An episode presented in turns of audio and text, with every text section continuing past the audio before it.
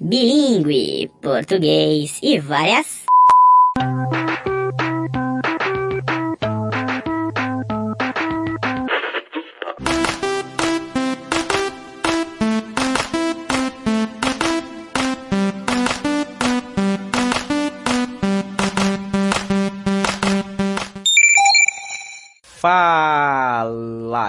Ouvintes do Nexp, estamos começando mais um bilíngue, onde se fala português e várias pi. Hoje o assunto é Rock Go. Vou contar aqui com Klaus Simões, vou contar com Gabriel Tuma e Jefferson Vicente Jefinho, o jukebox da música brasileira, meus caros amigos. Aqui no Bilingue o primeiro mês foi de humor, esse mês é todo voltado ao esporte, então para a gente contar com a semana do Rock no Next, hoje um programa todo especial ao Rock Go. O Rock Go, programa que começou em 95, foi até 2008, né, Klaus Simões? Estou falando que esse mês só de futebol, claro que dentro de, dos temas, né? E essa é a semana do Rock no Next, não, Klaus Simões? Muitíssimo boa noite. Boa noite aí a todos, boa noite quem está no Next, lá no YouTube também agora, né, no, no canal do Next também ao vivo esta live, para quem gosta aí do bom e velho rock go. Teremos aqui o, um dos maiores entendedores de música. Teremos também Gabriel Tuma, que fala futebol, que fala de entretenimento geek.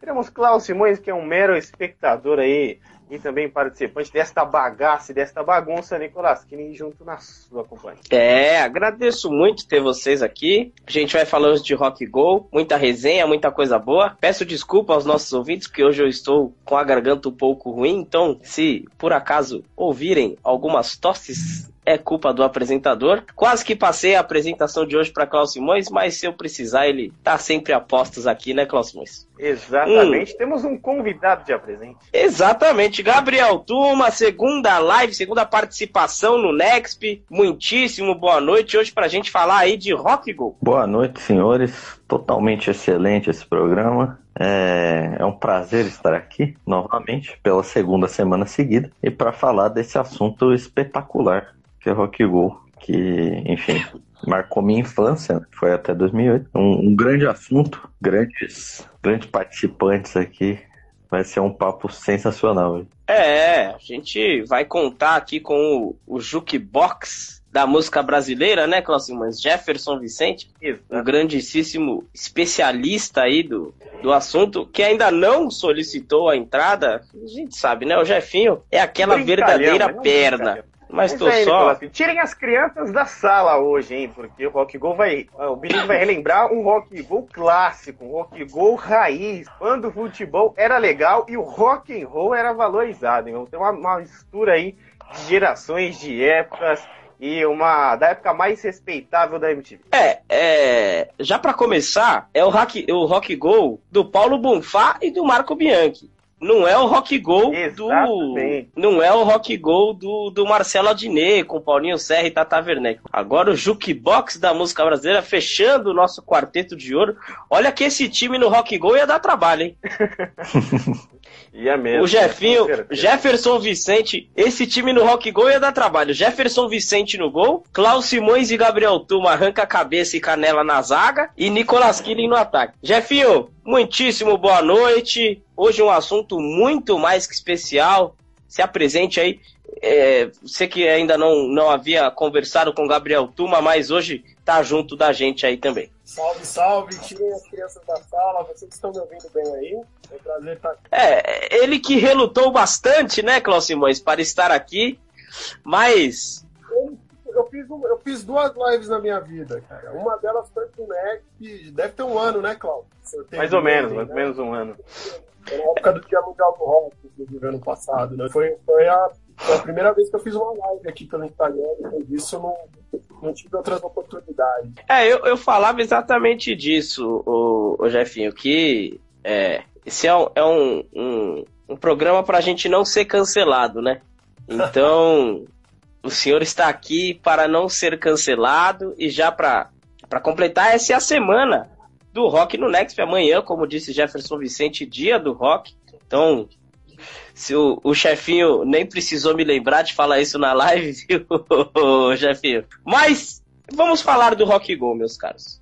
A princípio, a gente vai falar do Rock Go, que começou de 95 e foi até 2008, porque depois a gente pode entrar nesse, nesse segundo Rock Go, que foi com Marcela Diné narrando, de 11 a 13, que acabou não dando tão certo.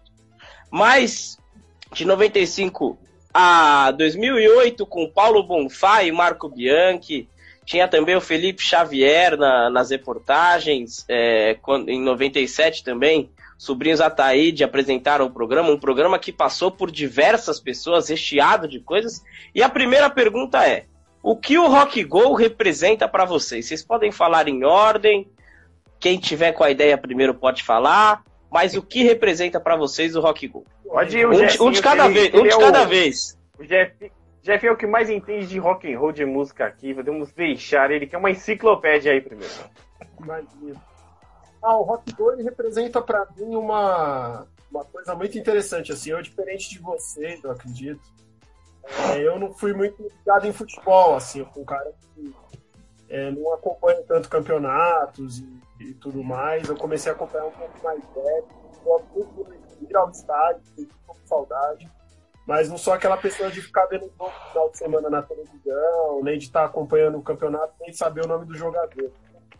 Mas o Rock Ball, pra mim, especificamente, representou uma coisa muito bacana, que é ver os músicos num ambiente totalmente diferente daquele que a gente está acostumado a ver, né? Porque a gente via vários, é, é, vários músicos, várias bandas, vários artistas. Alguns deles, aliás, a grande maioria jogavam mal pra caramba, né? com raríssimas exceções, realmente falava, pô, esse cara é bom de bola. É, mesmo quem não tem autoridade para falar sobre isso, Ô, ô Jefinho, sem, sem querer te cortar, fala só um pouquinho mais alto, por favor. eu vou aproximar, tá melhor assim? Isso. Aí, muito melhor. Porque tava apoiado. Não, assim, assim dá, dá, dá pra te apreciar melhor e ouvir a sua linda voz. Pois bem, eu tava falando o seguinte, que é, o bacana do Rock Go era ver é, os músicos, os artistas, as bandas fora do seu ambiente comum, né? Que é o palco, que é os, que são os videoclipes. E o intuito, eu acredito, do próprio campeonato era justamente esse. E pra mim, que nem sou um cara que acompanha o futebol de uma forma mais intensa, como você e como o Cláudio, né, eu, eu achava interessante ver esses caras jogando. Claro que tinha algumas exceções ali que a gente vai falar, é, a gente vai citar alguns desses nomes, né, de caras que realmente jogavam bem, mas de um modo geral, os caras lá era tudo perna de pau. era tudo perna de pau e era divertido ver é, como esses caras jogavam. né, e o próprio humor do Bonfá, do Bianchi, a princípio do Felipe, né, que era o repórter, é, de, repórter de campo né, do, do isso deixava a experiência ainda mais legal, mais interessante mais divertida, né? O bom humor dos caras. Tanto que qualquer edição que tenha sido feita sem a presença deles não foi a mesma coisa. né? Nesse meio tempo aí, nos anos 90, teve uma edição que foi narrada pelo grande Silvio Luiz, mas ali a gente sabe que, apesar da genialidade, da grandiosidade do cara, a graça estava nos apresentadores, né? Então eu acho que é mais ou menos por aí. Meu som tá, tá baixo ainda, meu som? É, talvez se você conseguir falar um pouquinho mais perto, ajude. É que eu tô sem. Se você conseguir falar um pouquinho mais perto do, do celular, ajude. Mas, já de início, um, um relato muito importante, porque, assim, é, Gabriel Tuma também acompanha muito futebol, tá com a gente lá no Comunicampo, mas eu, eu pelo contrário, eu já acompanhava futebol e o Rock Go era uma das coisas que, que eu via com o meu irmão. Então eu tenho grandes lembranças de ver o Rock Go com meu irmão. Meu irmão sempre foi muito mais do rock que eu. Mas, Gabriel Tuma, o Jefinho citou aí é, jogadores bons e ruins. A gente tem o Tony Garrido, o Supla, alguns nomes que a gente vai falar depois também. Mas o Supla, por exemplo, você- vai falar da importância do Rock Go para você, mas o Supla, por exemplo, e o Tony Garrido jogavam muito mais que o Garré. O Rock Go que, que por muitas vezes supria todas as necessidades do futebol do interior. Com certeza o Suplo e o Tony Garrido muito melhores que o Garrison. Né? O, inclusive o Supla era especialista em uma coisa que o Corinthians atualmente é muito bom, que é o gol de pinto. o Supla é. Ele teve um, uma temporada que ele fez uns 5 em sequência, assim. Se, se não dê, a bola resvalava. E, e era um, uma observação feita pelo Bonfá, inclusive. Mas. Vale o, o Rock... Só desculpa te interromper, mas vale lembrar que o Rock Go inventou o VAR, hein? É, exatamente. exatamente. O. Enfim, retomando o Rock Go, eu acho que eu sou o infante, da, né, o mais novo. Eu comecei a comprar o Rock Go já na sua reta final, lá de 2005, 2006. É, muito por conta da minha idade, eu sou nascido em 2000. Né? Então, para ter alguma lembrança, eu já era um pouquinho maior. Mas eu me, eu me lembro, assim, de ser. ter aquela coisa gostosa da infância, sabe? É, era um, um momento que eu me divertia no, no, no meu na minha semana assim era assistindo Rock Go porque primeiro que ele fala tirei as crianças da sala mas era um, um humor que dava para divertir todo mundo, assim, tipo, a criança podia assistir, todo mundo podia assistir, e era bom, era bem feito. Não era, não era uma coisa muito encaixotada, muito estranha, assim. Então, é, para mim é, é um pouco isso. Foi um dos primeiros contatos que eu tive com humor, com futebol e com música, né? Porque tiveram várias bandas que eu conheci por conta do Rock Go, com destaque principalmente pro Forfã, que sempre tinha times horrorosos o Forfã. E é isso. Klaus Simões, seria o bilíngue uma cagada ensaiada? Para mim, o, o resumo de, inclusive, me auxilia muito na narração Claro que quando a gente está ao vivo no Comunicampo não dá para repetir essas palavras, mas o que a gente mais vê atualmente são cagadas ensaiadas. E assim, se a gente for pensar que o Rock Go era feito por amadores, jogadores amadores no caso, um campeonato, se a gente juntar e fizer um campeonato, sai na mesma qualidade. Um outro se destoam e a qualidade era muito diferente. É, como que qual é a importância do Rock Go para você também, Cláudio Simões? E também essa utilização dos bordões, toda essa questão, a gente que narra, o Gabriel Tuma também tem alguns bordões. Como que você vê essa questão? Olha, eu já comecei nessa questão do futebol desde pequena, desde os 5, 6 anos de idade. Já era um aficionado por futebol, já tinha meu time do coração, e aquele sonho de estar na arquibancada que foi se realizando ao longo do tempo e sempre também tive meu contato com o rock and roll. E o rock go, quando unificou essas duas coisas, né, a paixão pelo futebol com a paixão pelo rock, foi sensacional e também para o meu desenvolvimento, para o meu crescimento, para conhecer mais gente, para conhecer o nome dos caras ali que estavam praticando. E Paulo Bonfá e Marco Bianchi são realmente é, ícones, são incríveis na história da televisão brasileira, do humor brasileiro, a gente fala de um humor clássico, um humor raiz, um humor legal, era o do Rock Go. E todas aquelas criações malucas que o Rock Go tinha. Jefinho vai saber muito bem, né? Que a gente entrevistou o Paulo Marchetti e o Chuck Hipólito, que fizeram parte da história da MTV lá no Next Podcast. E eles falaram que tudo que lançava lá na MTV era do nada, assim, né? Você pegava ali, colocava no papel, levava para um produtor os caras acreditavam, vamos colocar no ar. E o Rock Go foi da mesma forma. E o Rock Go explodiu, é, durou muitos anos e foi algo muito marcante na vida de quem acompanhou, né, de quem esteve presente. Claro, me marcou demais e os bordões, os jargões marcaram demais. O totalmente excelente, tirem as crianças da sala e até aqueles esquetes que tinham de patrocínio. Por exemplo, Funerária Dois Irmãos. Antes eram três. Então essas coisas eram as mais legais aí da época do Rock Go. É, eu, eu tava vendo, o Gabriel Tuma citou aí o, o time do, do Forfan. Tava vendo aqui as bandas campeãs. A comunidade Ninjutsu e o Skank possuem três títulos. O Cidade Negra, Nat Roots, Bros, Forfan, Forgotten, Forgotten Boys, CPM 22, Sabonetes e Tony Plantão possuem dois títulos. E aí um título tem uma lista imensa, com Gabriel Pensador, o Rapa, Senhor Banana, Dread Lion, Baiana Rock Boys, Claudinho Bochecha, Os Morenos, só para contrariar, Jairzinho. Então não era só rock, realmente, era uma unificação da música em prol do futebol, até porque a gente tem na nossa musicalidade, né, Jefinho, um, uma gama muito interessante de realmente musicistas, artistas que se conversam em, em várias áreas.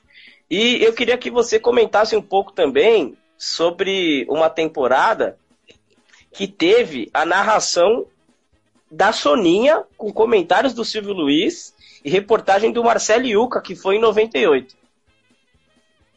Exatamente. Aí, é, na verdade, 95 e 96, nós estávamos nascendo, né?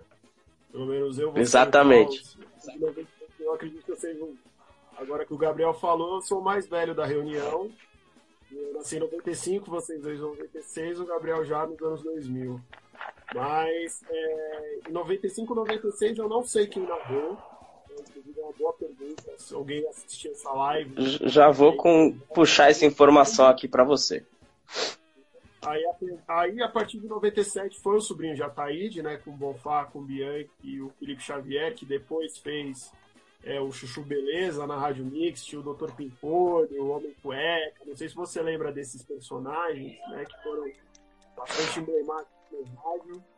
E em 98, eu não sei o que foi que aconteceu, que eles resolveram chamar o Silvio Luiz para narrar com os comentários da Soninha e reportagem do, do Marcelo Yuca, e salvo engano, Gastão Moreira também foi, repórter nessa edição. E eu acho que foi nessa edição do Rock Go que eles abriram para outros estilos. Né? Tinha um time que era bem curioso, que eu chamaria de punk pagode, fosse possível essa terminologia, que unia o pessoal do arte popular com os inocentes. E tem um link bem interessante dessa, desse, desse time, é que o, o, Clemente dos Inocentes é primo do Márcio, que cantava no Arte Popular junto com o Leandro Learte. Então os caras já tinham uma história de futebol provavelmente antes, e na hora de fazer o, o time, os caras se juntaram e jogaram. Na realidade, eu não sei nem como foi o desempenho deles, mas é, tem uma banda que foi considerado o pior desempenho da história do Rock Gold de todos os tempos, que foi o J Quest. Eu acho que eles se levaram no campeonato de 2000, já com o Bonfai e com o Bianchi narrando novamente. E se eu não me engano, eles perderam de um número assim astronômico, acho que de 8 a 0, 9 a 0, sabe? Pior que a seleção em 2014, sabe? Assim.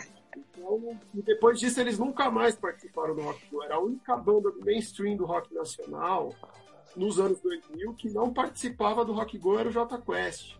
Depois teve ainda aquele problema do, da confusão do Tony Garrido com o Bonfai com o Bianchi, que eles chamavam Tony Garrido de chiliquenta. E aí ele ficou puto, saiu da, da, da competição, largou. Então, assim, tem muita história, muita história mesmo de, abranger outros estilos, né?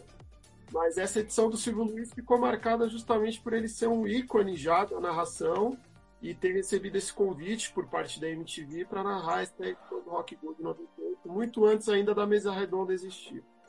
Então, a gente entra num assunto muito interessante, que é qual a temporada mais legal para Gabriel Tuma, Klaus Simões e Jefferson Vicente. Pode começar, Klaus Simões, depois vai o Tuma, o Jeffinho acabou de falar, ele fala por último.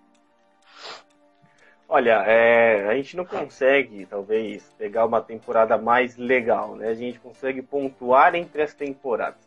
Mas a temporada que o Jimmy do Matanza, conhecido como o gigante irlandês, né, chefinho? Também o, como um, um gigante irlandês, alguns outros apelidos para ele, que ele dá um apavoro no de Ferreiro do NX0. E nessa temporada foi quando o Rock Go pegou nomes de times reais e e colocaram como adaptações dentro do Rock Go. O, o incrível Chelsea, Nicolas Killing. Homenagem ao Chelsea, era o mesmo logo do Chelsea, só com uma salsicha azul no meio. Não, e aí olha... tinha o, o Di Ferreiro como o capitão desse time, né? E aí o time Confesso do para vocês. Confesso para vocês, desculpa te cortar, Klaus, mas mas eu, eu acompanhei por muitos anos DJ Cleston no gol. Principalmente nas disputas de pênalti. Então, tava narrando a final do ontem. É, e Pickford fez uma defesa extraordinária e eu gritei Pickford. Todas as vezes eu imagino que eu estou gritando Cleston. Porque assim, é algo sensacional você ouvir um Cleston! E, e, e, são temporadas com o DJ Clássico, foram algumas, de, de 98 até. Eu comecei a acompanhar mesmo, assim, é, em 2002, 2003. Peguei um pouco mais até que o Gabriel Tuma, mas mais ou menos, mais ou menos na mesma faixa de, de tempo. E o meu irmão, inclusive, creio que tenha ido lá na Arena Birigui acompanhar um jogo. Ou acompanhar alguns jogos. Mas de, de, um, de um compilado de temporadas, o que mais me, me marca assim de jogador é o Cleston. Tem também, o nome do estádio era muito legal, né? É, estádio Reinaldo Giannichini, ou estádio Primo Pobre do Mané Garrincha. Mas o mais legal foi MTV Sport Birigui, Birigui Arena, né? Esse era, eu acho que era o mais engraçado. Era o popular, era o popular Reinaldão. Estádio Reinaldo Giannichini popular. Reinaldão o Giannichini nasceu em Birigui, inclusive. Então era uma homenagem a Reinaldo Giannichini, era esse estádio. Estádio Mané Pipoca, né, Jefinho? Tinha, tinha Arena Mané Pipoca, isso aí acho que já foi já mais pra frente. Mas ali nas temporadas ali de 2002, acho que até 2007, sempre o nome citado era era a Arena, é, o estádio Reinaldo Giannichini, popular Reinaldão, em Birigui, a Massachusetts brasileira. Massachusetts brasileira. Segundo bom pai dele. Prossiga, Birigui também é a capital nacional do sapato infantil.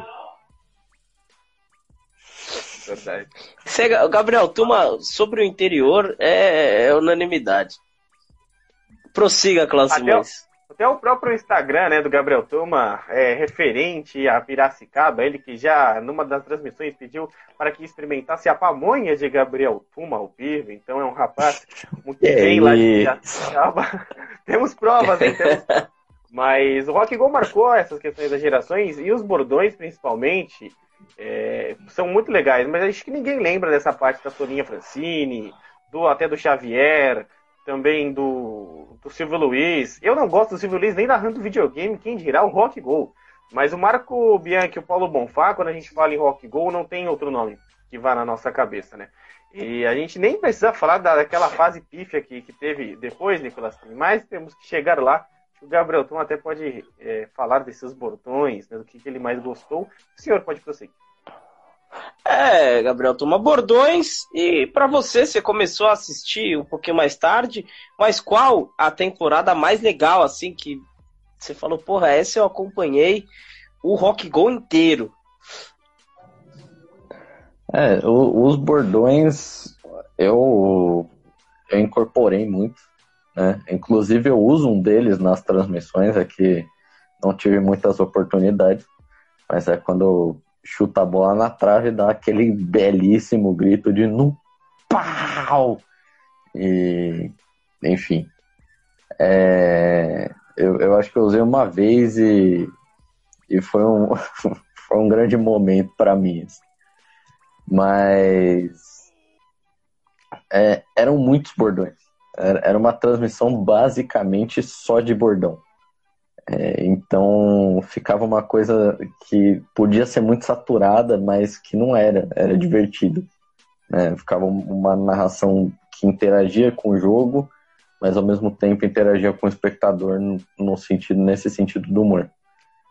É, e para mim, a, a, a, temperatura, a temperatura, temporada que mais mais marcou, assim, acho que foi 2007, ou 2008, acho que foi, ou a última ou a penúltima, que foi essa do Supla, que eu, se eu não me engano, a equipe do Supla foi eliminada cedo, assim, mas ele sempre fazia gol e ele sempre fazia gol de pinto.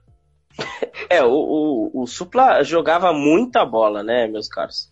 Mas é, é aproveitar, Jefinho, você, você falar, você vai citar várias temporadas, você acompanhando assiduamente, mas assim, a primeira edição, 95, quando a gente ainda estava ou nos planejamentos ou nascendo, contou com sete times. Depois, em 96, já tinham 16 bandas que se dividiam, se já tinham 16. E isso só foi aumentando, se propagando cada vez mais, porque era é, uma forma sadia de reunir todas as bandas e era uma forma muito legal também de, de se estar tá inteirado em, em, tudo isso. Claro que é, nessa época o humor era muito diferente do humor que a gente tem hoje em dia. Talvez nem conseguiríamos ter um, um, um campeonato assim atualmente, com esse tipo de humor. Mas das temporadas que você assistiu, qual que te marcaram mais também? Essa questão do aumento de times. Não é todo mundo que gosta de jogar bola, que gosta de acompanhar futebol, mas consequentemente as bandas gostavam de, de participar do Rock Go. Bom, acho que a temporada mais marcante para mim também foi a de 2007, assim como o Klaus disse, é, justamente pelos momentos mais hilários né, das temporadas, né? Justamente essa suposta treta Di Ferreiro com, com o Jimmy é, foi um lance que viralizou na época, na época a MTV já tinha já um, um canal on demand, né, que era o MTV Overdrive, e essa treta viralizou. É, que na realidade era um, era um golpe de marketing, né? Porque o Jimmy tinha se tornado VJ naquela época e ele apresentava a edição brasileira do Pimp My Ride. E para promover o programa, é, eles criaram essa treta, né? Que na realidade no final foi tudo esclarecido. Quem viu o vídeo na íntegra, é, com certeza quem viu o vídeo na íntegra sabe, né, que na realidade passou tudo de uma grande brincadeira. E, e também a criação do VAR, né? Muita gente acha que o VAR é uma invenção nova, mas o VAR foi criado no Rock Go de 2007 pelo grandíssimo Wolverine Valadão, o grande nazi aí, vocalista do Ira, e na época estava sendo protagonista de uma paródia, não sei se vocês se lembram, foi o ano que o Romário parou de jogar tinha aquela história que ele queria completar os mil gols, né?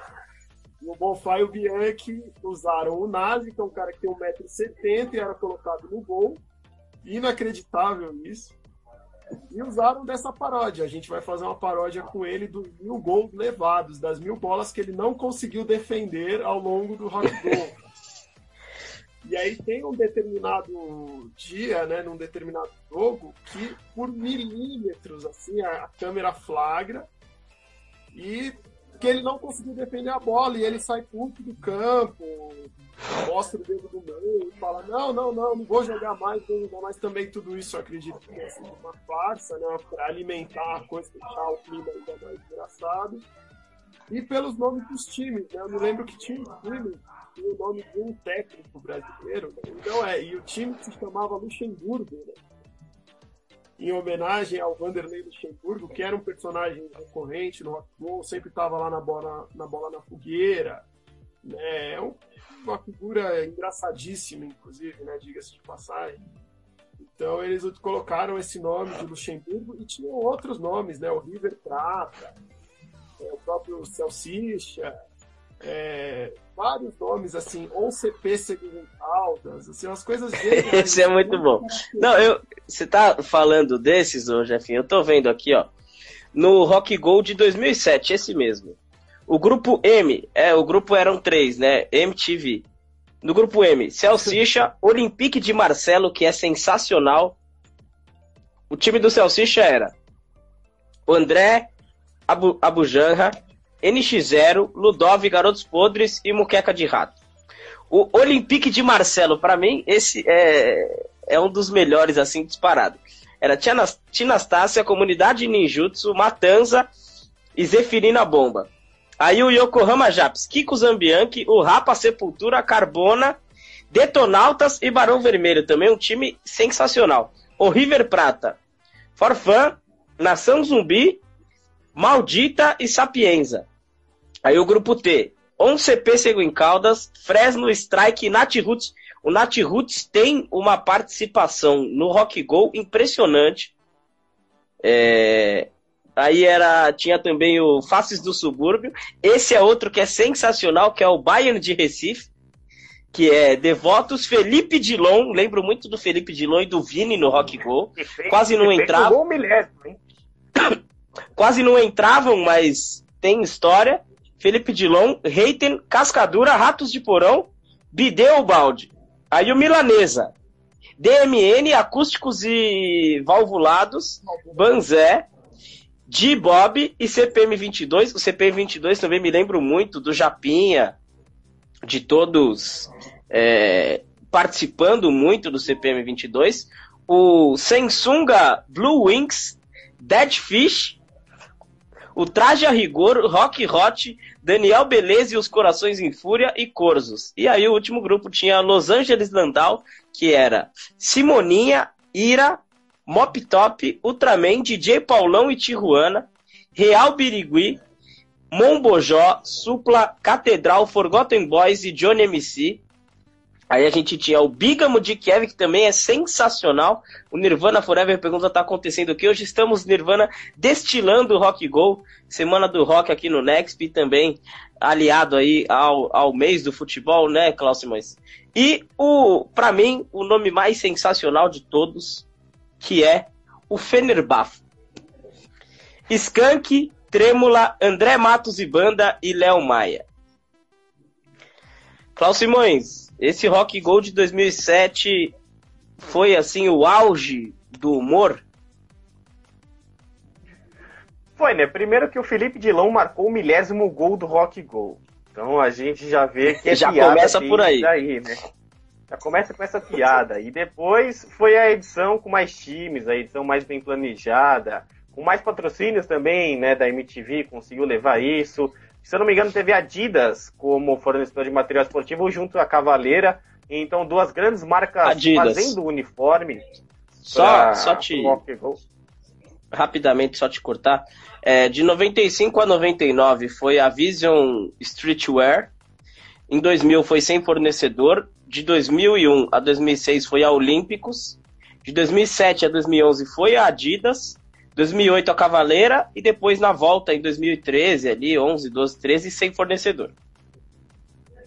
Engraçado, né? A Cavaleira que é do, dos irmãos do Sepultura, dos irmãos Cavaleira, né? Max e Igor. E eles não gostavam muito dessa questão de participação. O Andreas Kisser já gostava de futebol, já é um São Paulino fanático. Mas é muito legal essa relação, né? E a Adidas, uma das maiores é, fornecedora de material esportivo do universo, patrocinando o Rock Go, era muito legal. A arena cedida, muitas vezes na MTV não tinha que pagar muita coisa, tinha público, a galera torcia, e era muito interessante isso.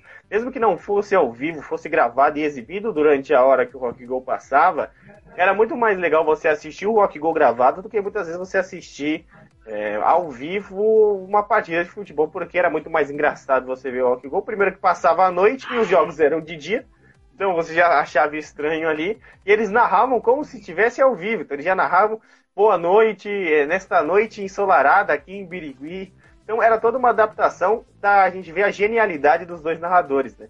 Então esses times eram muito legais e eu sempre torcia para ter um time com Matanza, Supla, Ratos de Porão e ver o João Gordo jogar. Seria muito legal, mas com certeza de 2007 marcou demais. Não, mas realmente Só... o, Pode pontuar, Gabriel Tomás. Não, você falou aí do Xixa, que tinha o, o Muqueca de Rato. Fábio Mozini jogando bêbado também era um grande momento dessa temporada. Grande Mozini, exatamente. É, um caso. É... Pode falar, Cláudio, mas... Esse de 2007 foi tão legal, né, Jeff? Que teve o Max Telefone de Contato. Quando um músico esquece o telefone de contato da banda e é apelidado com esse nome fica o resto da vida como Max Telefone de Contato.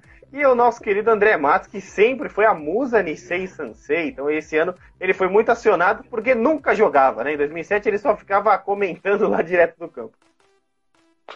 Era aquele, é, aquele rapper Max B.O., né? Que foi, deu o telefone dele de algum show que ele ia fazer, e aí os caras apelidaram ele de. Os apelidos eram sensacionais, né? Pô, tinha o James McDowell, tinha o tiozão do churrasco, que era o baterista do Portugal. Eu achava esse apelido sensacional, porque eu achava muito aleatório. Aliás, a aleatoriedade é uma característica do rock go, né? Porque um time que o Felipe Dilon e o Fácil do Subúrbio, que era o grupo de rap lá do Recife, é uma coisa muito aleatória, né? De unir nomes assim de vertentes completamente diferentes da música. Com, com dois objetivos, né? Jogar bola e pagar Não, em, em 2001, a gente teve o time MST. Hoje em dia, se tivesse um, um nome desse, o MST foi campeão em 2001. Era Cidade Negra, Nocaute SPC, Afroreg e Devotos. MST. Se tivesse um campeonato com um time desse hoje em dia, seria apedrejado. Mas, meus caros, vamos para. Tava Tony Garrido, Tony Garrido, Canibaldo, Devotos e Alexandre Pires. E Alexandre Pires. Um time sensacional. E agora a gente entra, Klaus Simões falou que torcia muito para Caimatanza, Supla, todos esses times, para quais equipes vocês torciam? Claro que. Perdão, claro que durante os anos algumas equipes se modificavam, mas tinham alguns alguns campeonatos que os times faziam a mesma panela. O Cidade Negra, o, o próprio Nat Roots jogava muito com as mesmas equipes, o Supla ia trocando um pouco, depois teve a entrada do, da, da galera do Fresno, do, do NX0, mas para quais equipes vocês torciam mais? Um de cada vez. Jefinho, pode ver. Ah, eu torcia geralmente pro Skank. Eu achava o Samuel Rosa um grande jogador. É, achava muito engraçado as partidas do time, dos times do Ira também, com o Nazi comandando ali. É, numa edição de 2011, eles tiveram a, o privilégio de terem dois goleiros, porque o Nazi caiu no mesmo time que o Detonautas. Então ficava revezando o gol, ele e o Cleston ficavam revezando no gol, e era muito engraçado também. É, não, não dá para saber quem é pior. É, então é exatamente. A ideia era justamente essa, mas eu sempre ficava, de um modo geral, entre os times que estavam ou o Skank ou o CPM 22, porque eu achava que eles eram os melhores de bola ali. Gabriel Tuma, eu, eu falei do Forfã, eu gostava do Forfã, gostava, enfim, de, eu, eu achava legal ver a, a, os jogos do Forfã, mas o, o Shell Shisha me marcou muito, assim, porque o Mozini mal jogou, mas ele entrou completamente bêbado, e, enfim, foi, é, é indescritível, sabe? A cena dele entrando no campo e não conseguindo pegar na bola, porque a bola chegava nele ele não, sabia o que estava acontecendo. É... Mas eu acho que isso. E o, os times do Supla. Eu lembro que teve um time do Supla que ele eles usavam a camisa igual do esqueci do, do carinha do Snoopy lá, que é amarela com um negócio preto aqui. E eu adorava aquela camisa, então eu torcia pro, pro time do Sopa por causa da camisa, assim, não nem, nem por nada além daquilo. Inclusive tem um tio meu que me deve uma camisa do Rock Go até hoje. É... O Leandro, se um dia ele ver essa live e ouvir, ele tinha uma camisa do, do Rock Go da época da Olímpicos me deve uma camisa até hoje. Mas, Klaus Simões, para que time que você torcia também? Gabriel Tuma destilando o Celsicha, destilando a camisa do Sopa. Sopa que é até um, um assunto interessante, né? Quando se fala de Jefinho e Klaus Simões. E piada interna, Gabriel Tuma. Sopa pra nós. Mas eu torcia sempre para os times que tinham mais roqueiros aglomerados, né? Roqueiros juntos. E tinha alguns também que eu não gostava, então eu torcia contra. Mas quando tinha a, junção de roqueiros, eu gostava muito do, do time que tinha os irmãos Mariucci, né? Jesus e Jesus Júnior, que eram, foram apelidados assim. Os caras do Xamã, né? André Matos. É, eu sempre torcia para esses times. O Supla jogava demais, né? Ele realmente tinha uma habilidade é, futebolística muito grande de sair driblando, de fazer gols bonitos. Então o Supla sempre tinha minha torcida também. Os caras do CPM, já tinha o maior artilheiro, né? Então sempre torcia pro CPM pra, gostar tanto. Então esses times eram muito legais. Tem um que eu separei aqui, Nicolas Kim, que era o conhecido como Charô Postock, do Detonautas, Plínio Profeta, Jair Oliveira, Acústicos e valvulados. Mas o outro, o melhor de todos, com certeza era o Peperônia, que tinha Xamã, Planta e Raiz, Rapping Hood, John MC, Gabriel Pensador e o Traje a Rigor. Então esse, com certeza, foi minha torcida no ano que disputou, entre os anos que disputou, porque o Traje a Rigor com Planta e Raiz, eles não, não se bicavam muito jogando bola, eles não se entendiam muito. Então as brigas internas faziam eles ser campeões junto com o time que tinha o Xamã. E o Kiko Zambianchi jogava muito também. O Jefinho que entrevistou o Kiko Zambianchi aí. Pode chamar o Kiko Zambianchi para um papo, porque jogava demais. Ele que estava no República do Merdistão. É, um. O Jefinho vai falar agora sobre o... as equipes que ele torcia, mas eu tô vendo um time aqui de 2000 que era Biquíni Cavadão e Dudu Nobre, Jefinho. Muito aleatório, rolê aleatório total. Só faltou o Ronaldinho Gaúcho participar dessa. O Rapa e Shake Tosado é muito bom também. Mas é, Jefinho, quais equipes que você tinha uma maior afinidade? Seja musical, seja por conjunto futebolístico, seja por tretas do Rock Go? Ah, eram basicamente o Skank e o CPM. Né? Por treta, obviamente, todas essas que a gente já citou aqui eram muito engraçadas, são, eram e são muito engraçadas até hoje.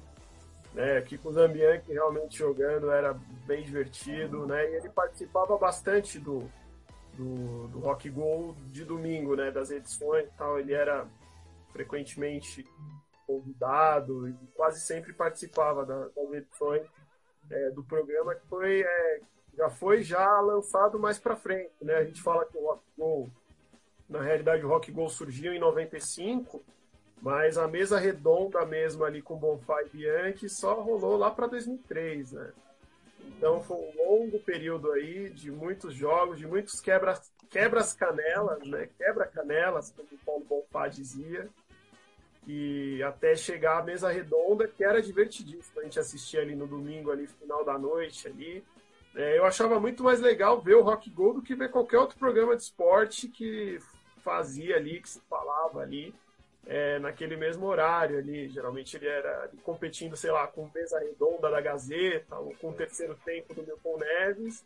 Você colocava na MTV, tava lá Bonfire Bianchi, bola na fogueira e risadas mil, piadas pra caramba e sempre com alguém de algum time, alguém da música ali falando sobre futebol e uma plateia também bastante animada. Então muito é, é muito legal a gente falar disso, né? A gente passou pelas equipes, passou pelas temporadas, passou é, pelos narradores. E agora eu vou juntar duas perguntas em uma só. Quais os momentos mais inesquecíveis e quais os momentos mais engraçados que vocês viram? Um de cada vez. Deixa o Gabriel Tume dessa aqui primeiro. Inesquecível. Gabriel Tuma deu uma travada. Vai você, Klaus Simões. Assim que ele conseguir retornar aí, ele completa. Voltou. Repita tudo. Não, é, inesquecíveis tem os que viraram meme, né? Por exemplo, o do de Ferreiro com o com o Jimmy do Matanza, que até hoje vira e mexe, ele aparece por aí na internet. É, mas é, eram coisas meio recorrentes, assim, que eram momentos sensacionais. Tipo, o Cleston, né? Que até hoje qualquer grande defesa, né? Como o próprio Nicolas falou, qualquer grande defesa que eu narro ou que eu assisto alguém narrando, eu lembro do Cleston. É...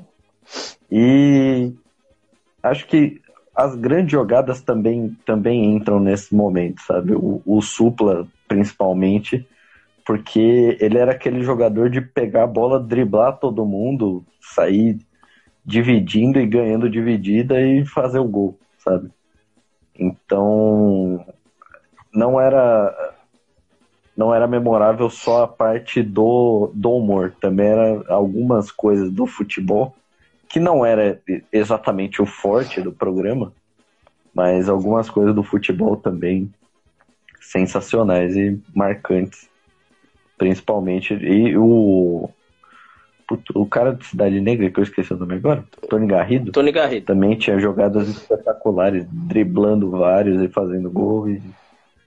É isso. São, são momentos não só do humor, mas também do futebol que marcaram muito e pensando agora eu lembro de vários, assim. Eu É, eu lembro. O... Só. O, o Jefinho citou o tiozão do churrasco. Eu lembro que, que quando o Felipe ia fazer a reportagem, tinha aqueles jogadores que nunca entravam, né? E os que nunca entravam eram os que mais davam palpite de quem tava jogando. Então o time tomando 3 a 0 3 a 1 2 a 1 não acertavam a bola, não acertavam um passe, ninguém conseguia correr. E o cara de fora, que era justamente o tiozão do churrasco, era o mais corneteiro. Então eram momentos de, de cornetada mesmo, de, de sair o pido do Bonfá, sempre re, re, refalar o Tine as crianças da sala e, e sempre puxar para ele quando tinha um xingamento. Klaus Simões, momentos engraçados e inesquecíveis. Acho que uma coisa que eu não gostava de perder de jeito nenhum no Rock Go era o início, quando Paulo Bonfá gritava assoprou o tio, tirem as crianças da sala. O assoprou o tio eu uso quando vou narrar alguma partida, né? Então, eu gosto muito disso, assoprou o tio, e, e os árbitros eram sempre gordos, né? Então, eram sempre velhos. Meu Silvio Luiz, depois que saiu como narrador, foi árbitro. O Marquito foi árbitro. O Liminha foi árbitro. Então, imagina o Liminha e o Marquito como árbitro. O Marquito foi também gandula. Então, o Marquito estava sempre no Rock Go. A gente não sabe por que, que ele estava lá, mas ele estava. Então, era bem engraçado essas questões. Mas o que era mais marcante realmente eram os patrocínios, né? Como eu já disse, a funerária Dois Irmãos, antes eram três. E também o Paulo Bonfá Ringing Brothers Capilar Consultants. Eu acho que era muito legal aquelas coisas que eles inventavam para falar e os árbitros também tinham o Pinguim, o Boina, Rufus o Lenhador, né, que também é um grande jogador, o Jefinho vai lembrar bem do Rufus o Lenhador. Então, talvez os apelidos e, e a força que isso levava, né, os caras às vezes não gostavam dos apelidos, como o senhor encrenqueiro lá do Cidade Negra, então era muito legal quando os caras brigavam, e isso causou, inclusive, treta interna na MTV. Mas o Bola na Fogueira também marcou demais. Até o Ronaldo Fenômeno foi no Bola na Fogueira. Então, o que me marcou mesmo foi o Rock Go em si. Foi o Rock Go completamente pela forma que eles levavam o humor pra gente. Totalmente improvisado e totalmente excelente. Ô, ô Jefinho, antes de você falar desses dois momentos, Queria que você comentasse um pouco. Nessa época a gente tinha um humor muito bom de Cacete Planeta, né? Com Bussunda, com o seu Crespo, algumas coisas nessa linha já de piada. Como que isso auxiliava o Bonfá, auxiliava é, toda essa questão de, de bordões, de piada, se aliando um pouco a isso, que era um humor muito, numa linha muito, muito junta, né? Era um humor mais. É, eu não gosto muito de usar esse termo, né? Mas é porque eu não estou encontrando uma melhor definição atualmente. Mas acho que era um humor mais intelectual, no sentido de ser um humor mais inteligente, um humor mais cabeça, né? Algumas referências você tinha que ter um, um certo QI, digamos assim, para poder entender, né, algumas, alguns desses merchandising, né, é, tinha a Caninha Curió, que era sensacional, tinha o restaurante O Rato Que Ri, que é uma paródia do Gato Que Ri, que é um restaurante Sim. no Largo do Arroio, é antológico, né, até hoje, então tinha algumas piadas assim que eram muito características de um humor até bem paulista, né, que muitas vezes quem era de fora de São Paulo não, não sacava tanto, né, mas a, o grande lance era justamente esse, era ter esse humor diferenciado e que também dentro da MTV podia um pouco do, do que tinha de humor da MTV, porque até naquele período especificamente que o rock bombava, o que tinha de humor da MTV era o Hermes e Renato, o João Gordo, com humor totalmente iconoclasta, é, que era legal pra caramba, a gente adorava, mas que o rock go tinha uma coisa mais cabeça, mais inteligente, você talvez tivesse que pensar um pouco mais para poder entender algumas piadas, assim como era o Cacete Planeta também na Globo. Né? Tanto que o Bonfá, quando saíram da MTV, o Bonfá chegou a colaborar com uma das temporadas do Cacete Planeta, sendo narrador do programa. É, e depois ele criou o Risadaria, que é o maior evento, se não o maior, um dos maiores eventos de comédia no Brasil, que homenageia os grandes comediantes, até os nomes mais recentes, então, a coisa do humor é, é essencial e tão importante quanto o futebol dentro da, da trajetória do programa. E momentos inesquecíveis e momentos engraçados. Bom, vamos lá. É, eu lembro de alguns momentos, assim, é, você falou do futebol né? Outro ícone do rock nacional, que era um grandíssimo palpiteiro, não jogava nada, era o Chorão, né, nas edições que o Charlie Brown participou ali no começo do ano 2000, ele só ficava lá no gramado, entregava um microfone na mão dele, ele ficava é, fazendo. dando a versão dele do jogo, né, a visão dele de jogo. Né. Nos anos 90 também o João Gordo, na época pesava mais de 200 quilos, então também é, ficava no gol. Quando não ficava no gol, ficava comentando, porque no, no Ratos de Porão, quem jogava mesmo bola era o João. Né? E depois de um tempo, o próprio João Gordo deixou de. A banda, de um modo geral, parou de jogar.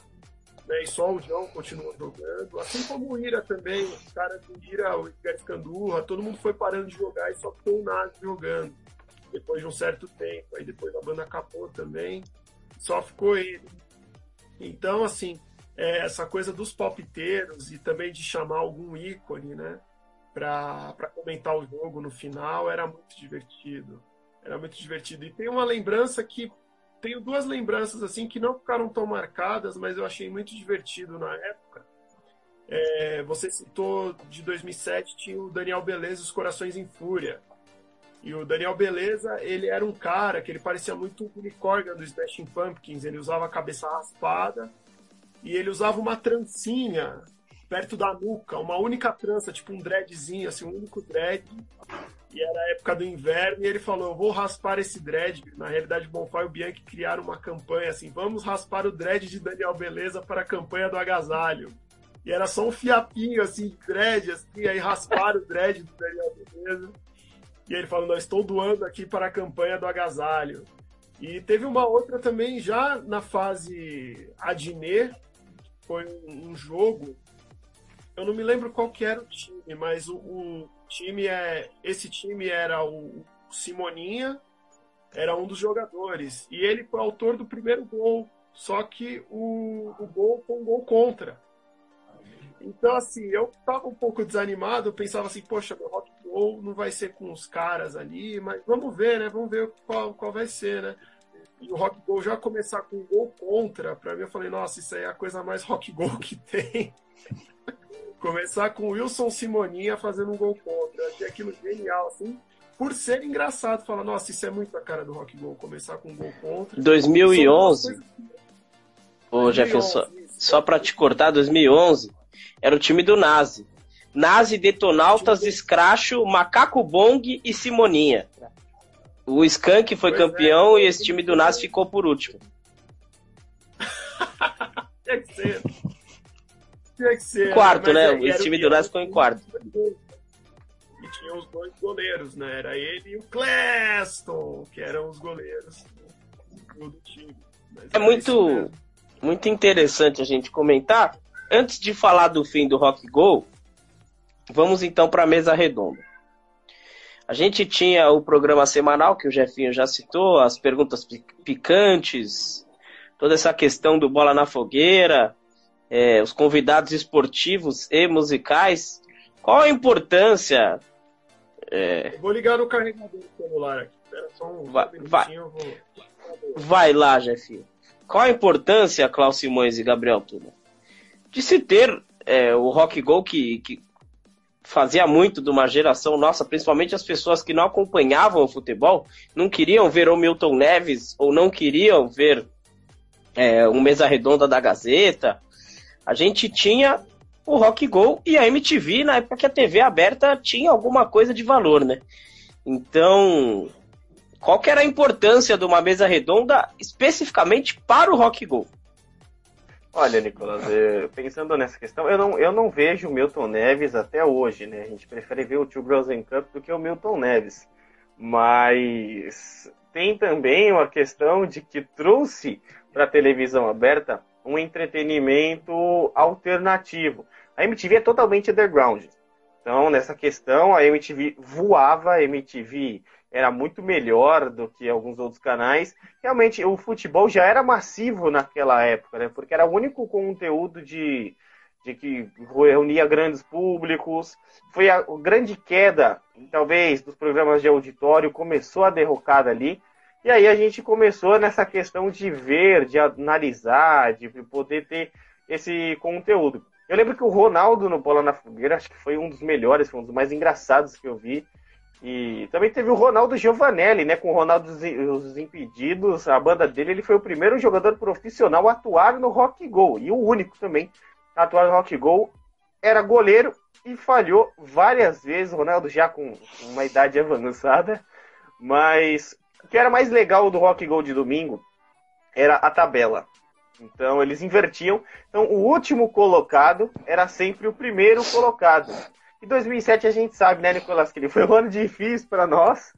Então o nosso time estava sempre em primeiro, que, que a tabela era invertida. Acho que isso era a questão mais legal. E os gols, e eles se chamavam, né, de o time do Corinthians de Sociedade Esportiva Corinthians e o Palmeiras de Esporte Clube Palmeiras Paulista.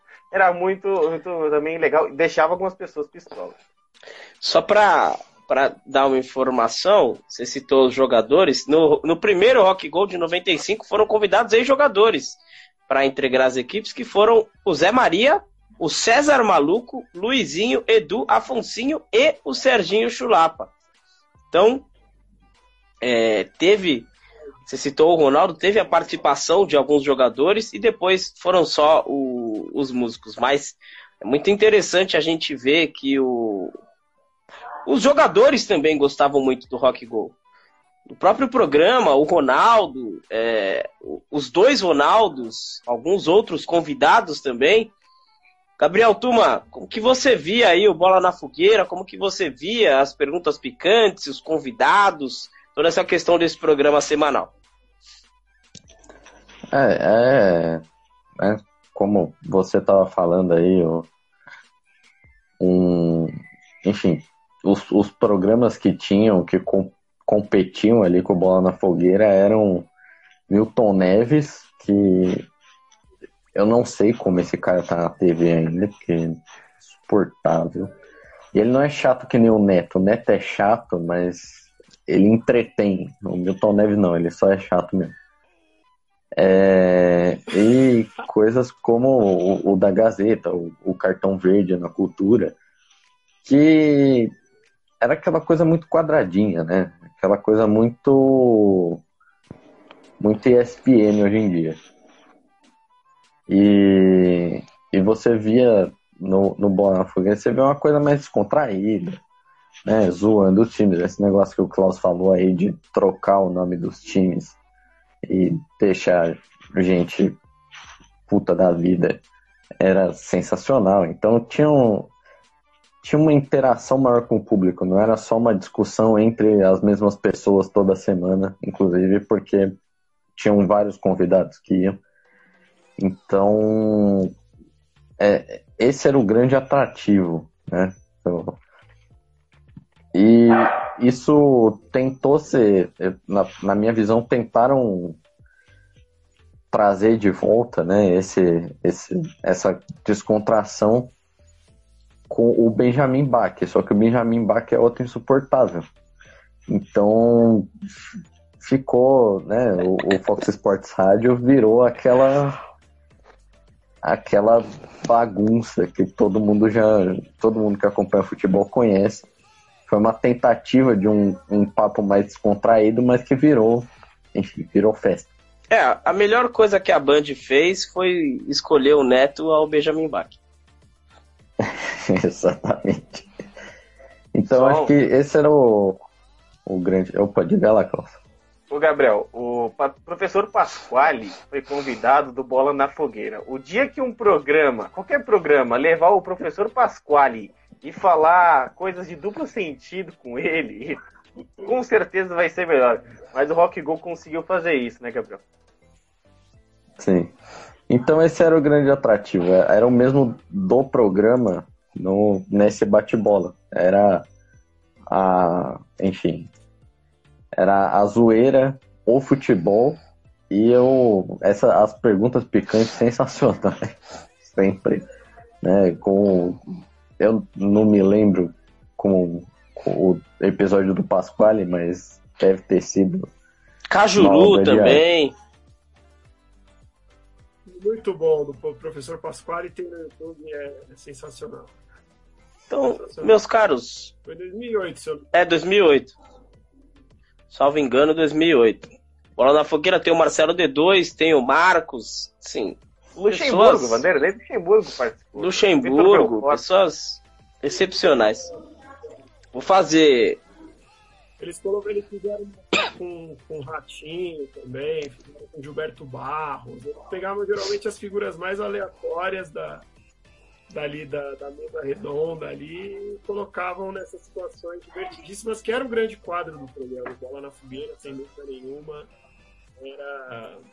Enfim, era grande, era grande momento, tanto que era sempre o quadro final, né? Eles sempre deixava a bola, bola na Bola nas costas. Então, a gente passou por dois fins do Rock Go. E eu vou deixar a pergunta do fim para depois. Primeiro a gente vai passar pro, pro novo formato. Então o fim e o legado vocês responderão juntos depois dessa. É... Que, que vocês acharam desse fracasso que foi essa tentativa 11, 12, 13 do Rock Go com o Adnet, aí já entrava aquela fase de mudança do humor pós 2010, de mudança do humor que aí tinha Paulinho Serra, Tata Werneck, toda essa galera nova. Como que vocês viram essa mudança? É... Deixa eu pegar uma informação aqui. Você pode começar a falar, o, o Jeff, porque 2011 Teve Marcelo Adnet, do Elias, Paulo Tchefenthaler. 2013 teve Daniel Furlan, Juliano Henrico e Paulinho Serra. Como que vocês viram essa queda, essa mudança? E essa, além de tudo, foi uma queda, né? O Rock Go, ele vinha de algo muito bom, em 2008 ele parou e depois aconteceu essa queda. É, então, na realidade foram dois anos, 2009 e 2010 não teve o campeonato, foi só a mesa redonda. Em 2010, 2009, a MTV ela era administrada 50% pelo Grupo Abril e 50% pela Avaia, que é a empresa que é dona da marca da MTV no mundo. E em 2010, o Grupo Abril ainda vivia um bom momento financeiro e eles compraram os outros 50% das ações da MTV no Brasil e nessa época foi a fase da MTV colorida. A MTV era restart o dia inteiro e quando anoitecia era só o Adnet com a turma dele. Isso que ele não queria ser cancelado, viu, Cláudio Simões? É. Não, mas é a verdade, é, é, é a verdade. Tipo, os outros DJs não tinham tanto espaço. Que eles investiram tudo Inclusive, o, o Bolívia pegava muito mais espaço que o Adnet. Começou a pegar muito mais espaço que o Adnet. E aí, e aí, quando foi no final de 2010, a, o canal já estava em crise e buscando uma, uma renovação, fez um corte, assim, que eles mandaram embora várias pessoas que faziam Cê, parte do, Vocês me desculpem que eu chamei o, o quiabo de Bolívia. Confundi o quiabo com Bolívia porque é, porque é praticamente a mesma coisa, né? Mas é, o quiabo o Quiabo tomava muito mais o espaço do Adnet do que propriamente o. O Adnet é muito bom, muito bom imitador, mas o Quiabo tomava um espaço sensacional também. Era ali, era meio a meio, tanto que o 15 minutos sem o Quiabo não, não rolou, né? E, e aí, no final de 2010, eles mandaram embora vários DJs antológicos, Léo Marina Persson, Léo Madeira, é, e nessa leva de vários que saíram da casa, saíram o Bonfire Bianchi, que nessa época o Rock Go foi colocado às segundas-feiras fora do horário nobre. Geralmente o horário nobre da MTV era às 10 da noite. E colocaram o horário deles em 2010, acho que era 8 e meia da noite na segunda-feira. E reduziram o programa de uma hora, antes era uma hora, depois foi para duas horas. Aí reduziu para uma hora de novo e por último, essa última temporada ficou por 45 minutos, né, era a duração do programa. E aí depois disso eles foram mandados embora da, da casa. E eles contrataram para apresentar o programa o Edu Elias, que dito que depois ele fez, fez história na, na Fox Sport, mas ele vinha da ESPN. E eles criaram um rock roll com a cara de um programa de esporte da ESPN, basicamente. A, a mesa redonda do Rock na, em 2011 era a cara da ESPN. Não estou desmerecendo o trabalho do Edu Elias, não, muito pelo contrário, mas era uma linguagem séria. que não tinha nada a ver com. Era uma linguagem séria, não tinha nada a ver com a proposta do Rock Go anteriormente. E eles colocaram ainda o Paulo Tiffenthaler, que é humorista que apresenta, ele apresentava o Larica Total no Canal Brasil, e por sinal, o Larica Total é um programa excepcionalíssimo. Muito bom, cara. Muito bom. Muito bom. Mas eles não tinham. É...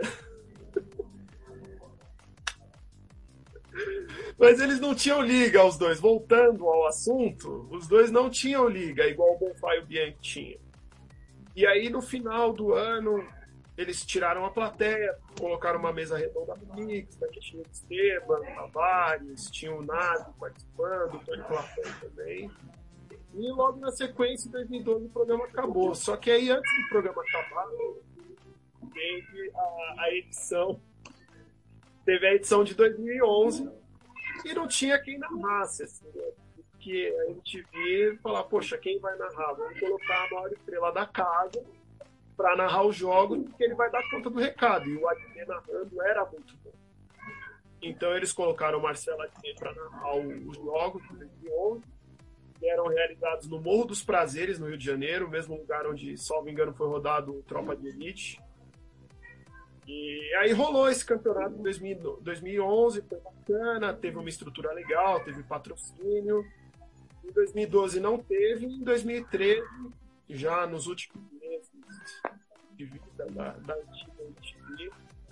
Eles colocaram o Daniel Furlan, que acabou ficando conhecido com o Choque de Cultura, né, juntamente com o Juliano Henrico, que é o criador do Dom Jorel, que era repórter de campo, e os comentários do Paulinho Serra.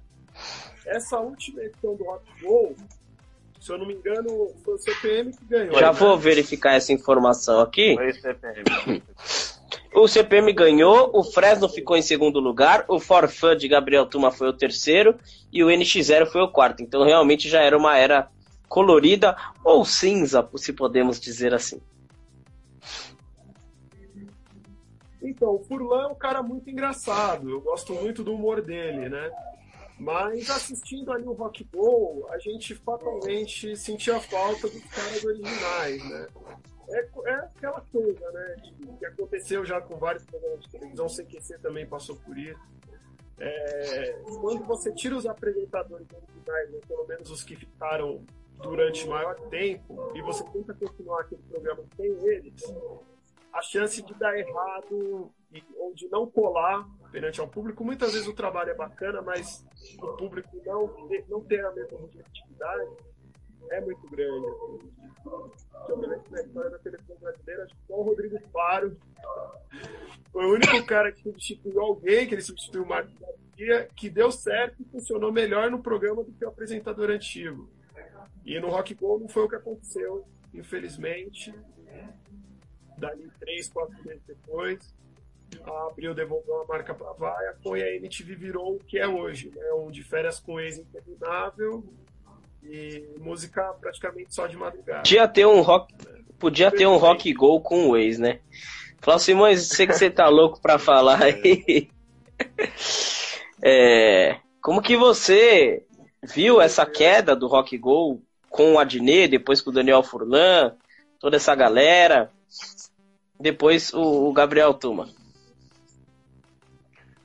Olha, é, gosto muito do, do Rock Go, mas desgosto da fase do Adnet. O Adnet, quando era um humorista na MTV, no Tio 15 Minutos, era muito bom.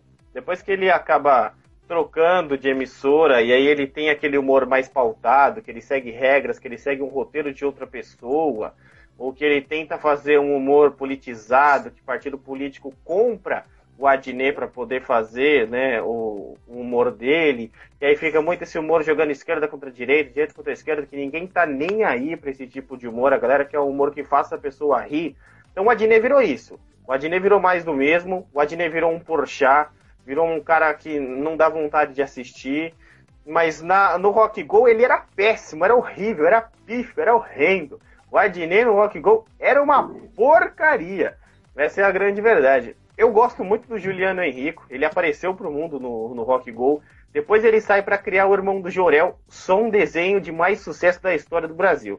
Então já é exportado para mais de 100 países. Então a gente vê que Juliano Henrique ele tem aquele humor. Ele é um cara totalmente sério, um cara totalmente centrado, mas ele fala aquela besteira e ele não dá risada. Ele continua sério. E todo mundo dá risada. Então eu tenho muito disso também. Então o Juliano Henrique é um cara sensacional. E o Edu Elias, ele é um cara que até é uma inspiração também para mim, como um, um, repórter esportivo, como jornalista esportivo. Mas para o humor, o Edu Elias não servia ali naquele momento, porque ele estava sempre com o seu blazer ali, tentando levar para tentar equilibrar o humor. E o humor a gente não tem que equilibrar, a gente tem que deixar do jeito tradicional. Mas a MTV já era diferente, né? A MTV já era com outra cabeça. Na entrevista que a gente fez com o Paulo Marchetti mesmo, ele fala que a nova geração que começou a trabalhar na MTV foi quem estragou a MTV, porque queria mandar muito e a MTV nunca teve alguém que mandasse. É, você quer fazer? Faz. É por sua conta e risco. Se ficar bom ou se ficar ruim, a gente vai deixar o público decidir. Eles não deixaram o público decidir. A galera nova que trabalhava lá colocou o Adnet para fazer, porque o Adnet também é ascensão. O Paulinho Serra é um excelente humorista, mas do Rock Go é horrível. Então, é, tentaram fazer um Rock Go que ficou muito ruim e as bandas mesmo não estavam querendo mais fazer. Então, elas fizeram aquele primeiro ano, algumas continuaram depois para fazer em 2013, mas as próprias bandas não queriam mais. Muitos já estavam muito velhos para praticar esportes, a tendinite já tá pegando, né? Então, ficou um pouco mais gasto esse formato e sem realmente é, Paulo Bonfá e Marco Bianchi, não existe Rock Go. Não tem. E sem Musa e sem Sansei também não existe Rock Go. É, realmente, o Gabriel Toma teve uma queda, mas já já ele tá de volta para falar. Vou falar das equipes de 2011 e 2013. 2012 também, no 2009, 10 e 12 não tivemos campeonatos. É, a gente teve em 2011 o grupo 1 tinha Nazi, que era Nazi, Detonautas, Scratch, Macaco Bong e Simoninha. Até o, o Jefinho citou o gol contra do Simoninha, que foi o primeiro gol do campeonato. Aí o time 2 era NX0, que era NX0, Forfã, Planta Raiz e Criolo. Time 3 era Fresno, aí era Fresno, Mombojó, Martim e Eduardo e Devotos. Ô, ô Jefinho, você me O Martim Eduardo é o terno ou não? Não, o Martim Eduardo, o Martim é guitarrista da Pit e o Eduardo era, era baterista da Pit. Tocou com ela mais de 10 então, anos. Antes dela ser casada com o Daniel, era. era Porque os nomes são muito parecidos. Eu, não- como eu não sabia, tem que perguntar para o Jukebox, né? Sim. E, perdão, o time, o outro time desse grupo era D2, que era Marcelo D2, Cabeça de Panda, Pedro Luiz e a Parede, Sonic Júnior, Dead Fish e Max de Castro. Aí o o grupo 2, Cidade Negra, Cidade Negra, Raso de Porão, Strike, Matanza, Leandro Sapucaí e Start. Aí a gente tinha Skank, que era Skank, Tijuana, Sabonetes, Tony Plantão e MC, Tony Platão, me desculpe, e Emicida.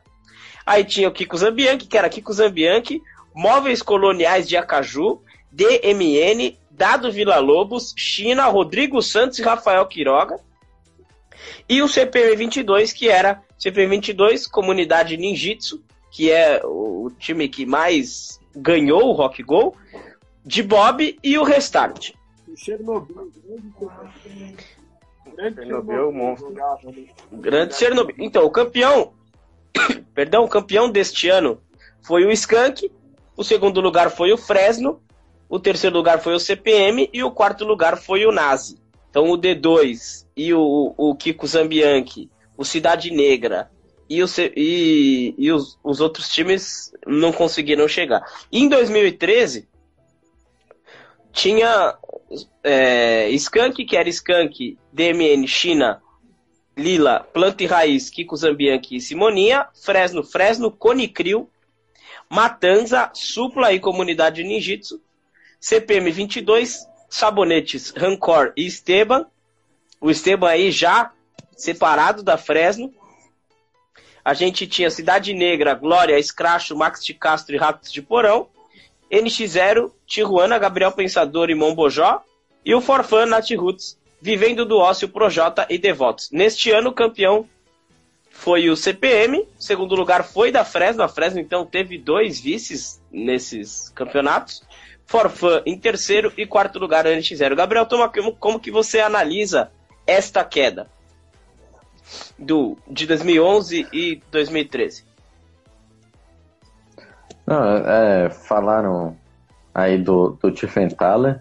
Eu sou viúva do, do Larica Total, né? Que pra mim é o melhor programa que eu já assisti. Eu, eu tenho no YouTube do Canal Brasil, eu assisto todo ano, eu preciso assistir pelo menos. Estava uma assistindo com o meu pai, inteiro. inclusive. É sensacional, é, enfim. E, inclusive já fiz receitas que ele faz no, no programa e deram certo. Então, eu sou muito fã do Tiffenthaler, mas realmente no, no Rock Go não funcionou, não, não ornou ali, né?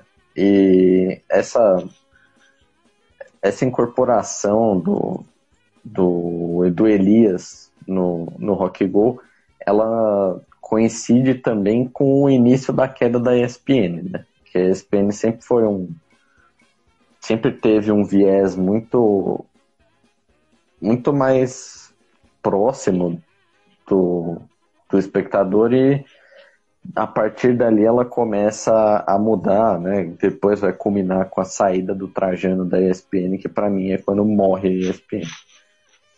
É...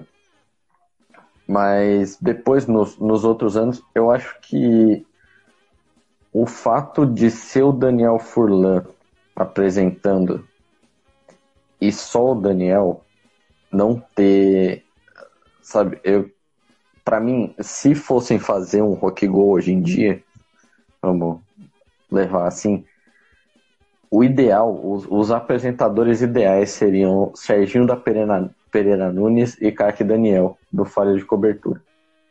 Porque o bate-bola deles é muito parecido com o que era feito no Rock Go, lá na época do Bonfá. Lógico, são personagens, mas são caras muito bons fazendo aqueles personagens e, e que sabem conduzir um programa de comédia e falar de futebol. É, só só te Então- cortar rapidinho. O problema, você citou isso, o problema é que se a gente tivesse um Rock Go hoje em dia, com certeza seria Casimiro e Pedro Certezas. É, não, isso é sem dúvida, mas É isso, é, é, o que eu acho. Eu acho que, que seria Serginho da Pereira Nunes e Craque Daniel o, o, a dupla perfeita para narrar hoje em dia. Assim. É, se o Bonfá.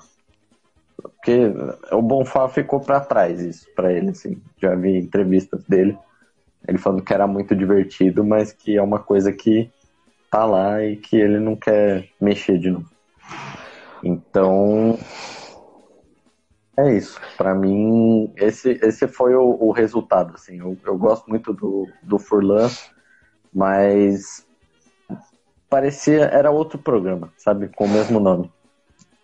Então, para mim a única coisa que mudou o original e melhorou é a gangrena gasosa.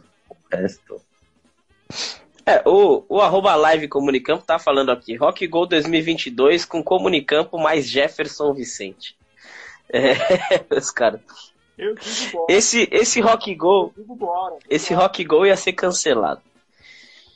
Meus caras, então, analisando os dois fins, a, a parada em 2008 e a tentativa de retomada posteriormente de algo que deu muito certo e depois não deu tão certo, não fizeram um rebobine, por favor, tão bom no Rock Go?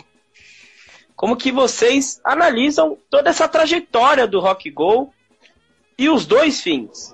O primeiro fim, que deveria ser realmente o fim, a gente ficar com saudade e só falar bem, não ter que falar dessa parte é, ruim, né, de, entre aspas, mas dessa parte que, que acabou é, a gente analisando de uma forma não tão boa.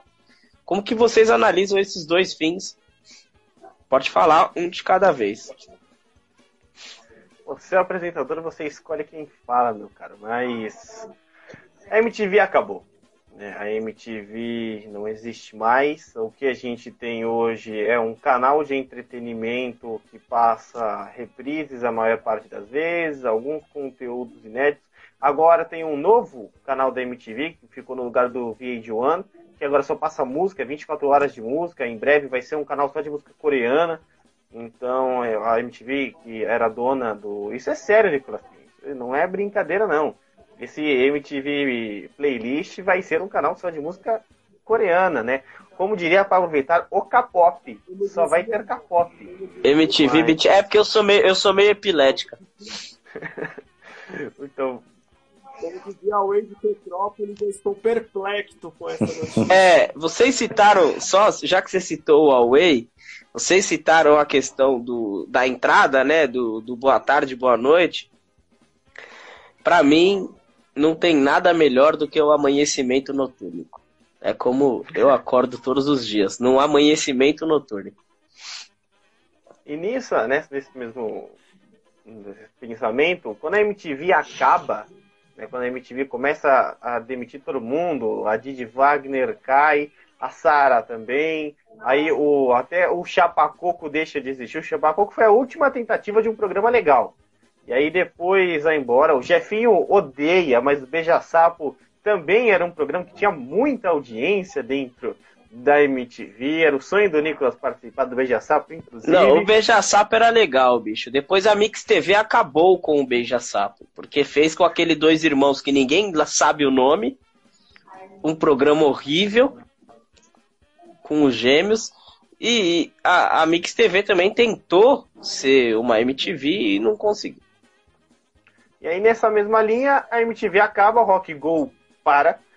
Não deveria ter voltado jamais. Mas eu acredito, Nicolas Kine, que o Rock Go deveria voltar com o Comunicampo. Klaus Simões, Nicolas Kine, Gabriel Tuma, chamar também, quem sabe, mais um ou outro personagem lá do canal. E o Jefferson Vicente com um repórter lá de campo para entrevistar toda aquela galera ou para pautar os times, né? Para planejar os times. Tenho até algumas, algumas bandas aí para sugerir, quem sabe se a MTV quiser voltar a ser um canal legal de entretenimento. Já tenho ideias, me procurem mas a MTV acabou, hoje a gente só tem de férias com ex, aí de tarde é de férias com ex, à noite é de férias com ex, e aí de, madrugada é de férias com ex, vai mesclando ali tudo que passa, é, e South Park às vezes, às vezes passa um South Park ali de madrugada, mas basicamente isso, e a MTV, infelizmente, deixou de existir, mas marcou nossos corações com esse rock go. Mas nunca deveria ter acontecido novamente sem Paulo Bonfá e Marco Bianchi, até porque os dois nem querem mais continuar este projeto CrossFit. É triste, mas é eterno. É, é o famoso não gosto, mas se me chamar eu vou. Gabriel Tuma, como que você analisa aí os fins, os depois, os antes e todo esse processo? É, é era um, um modelo que se esgotou em 2008, né? Ainda mais com a saída do Bonfá e tudo mais, ele teve seu fim ali, né? Ele se findou, mas e aí depois a MTV tentou ainda reviver de uma forma não tinha mais o que tirar, eles estavam lá fazendo força para tirar alguma coisa. Né? O, o, modelo acabou, assim. É, mas a, a, MTV, acho que depois ali do 15 minutos, a própria MTV já já viu seu seu fim iminente, assim. Tudo bem, teve aquela época áurea do Comédia MTV, que fazia muito sucesso e tudo mais, mas já foi na parte da crise, né? E que naquela época só tinha programa de comédia e alguns muito ruins. E um ou outro bem feito, no caso Comédia MTV. O Comédia MTV realmente era muito legal, mas os outros eram bem duvidosos. E teve o, o fim da MTV, né? Teve o último programa do mundo que muita gente não gosta, mas eu acho um, um dos poucos programas geniais ali do finalzinho da MTV. A entrevista deles com o Skylab é sensacional. Que o, o Daniel Furlan pergunta pro Skylab, Corinthians ou Palmeiras? E o Skylab responde, pau, pau, sempre pau. Então é, é, é espetacular, assim, é, é, um dos poucos programas que, que me divertiu nesse finalzinho aí de MTV. Mas com relação ao. Eita, minha bateria vai acabar. Com relação ao. Ao Rock Go, acho que se esgotou em 2008 e. É isso. A, a, o resto foi tentando tirar leite da vaca morta. É, eu. Eu analiso o, o fim da MTV até o quinta categoria, que era um programa que eu assistia periodicamente. Assim. Quando estava passando, eu estava sempre vendo o, o quinta categoria. Mas é, travaram os dois agora. Perdão, só esperar, Klaus Simões e Jefinho voltar para falar dessa queda. Mas a gente já invadiu aí uma hora e meia de live com conteúdo muito bom, conteúdo excelente. Faltam mais duas perguntas. Faltam duas perguntinhas só. Mas, Nicolas, Esperar ambos. os dois ainda estão retornando, o que, que o senhor acha de estarmos aí com o, próximo Rock Bull? Era o Juca Olha, também, nosso Juca Oliveira, porque ele tem um pouco mais daquela questão da brisa, ali a torcer pro planta e raiz. Tem Kaique Ferreira também, que ia ficar de repórter nas linhas. É, é muito importante, Klaus. Isso é até um pensamento pra gente um pouquinho mais pra frente é, quando montar o Comunicampo efetivamente como uma empresa, apresentar um projeto desse. Eu acho que a gente poderia render um bom campeonato, render uma boa transmissão e, além de tudo, trazer algo à tona. Até porque é, a gente passou aí pelo campeonato dos youtubers, organizado pelo Desimpedidos, que assim, praticamente ninguém assistia ou eu nem sabia via essa resenha deles.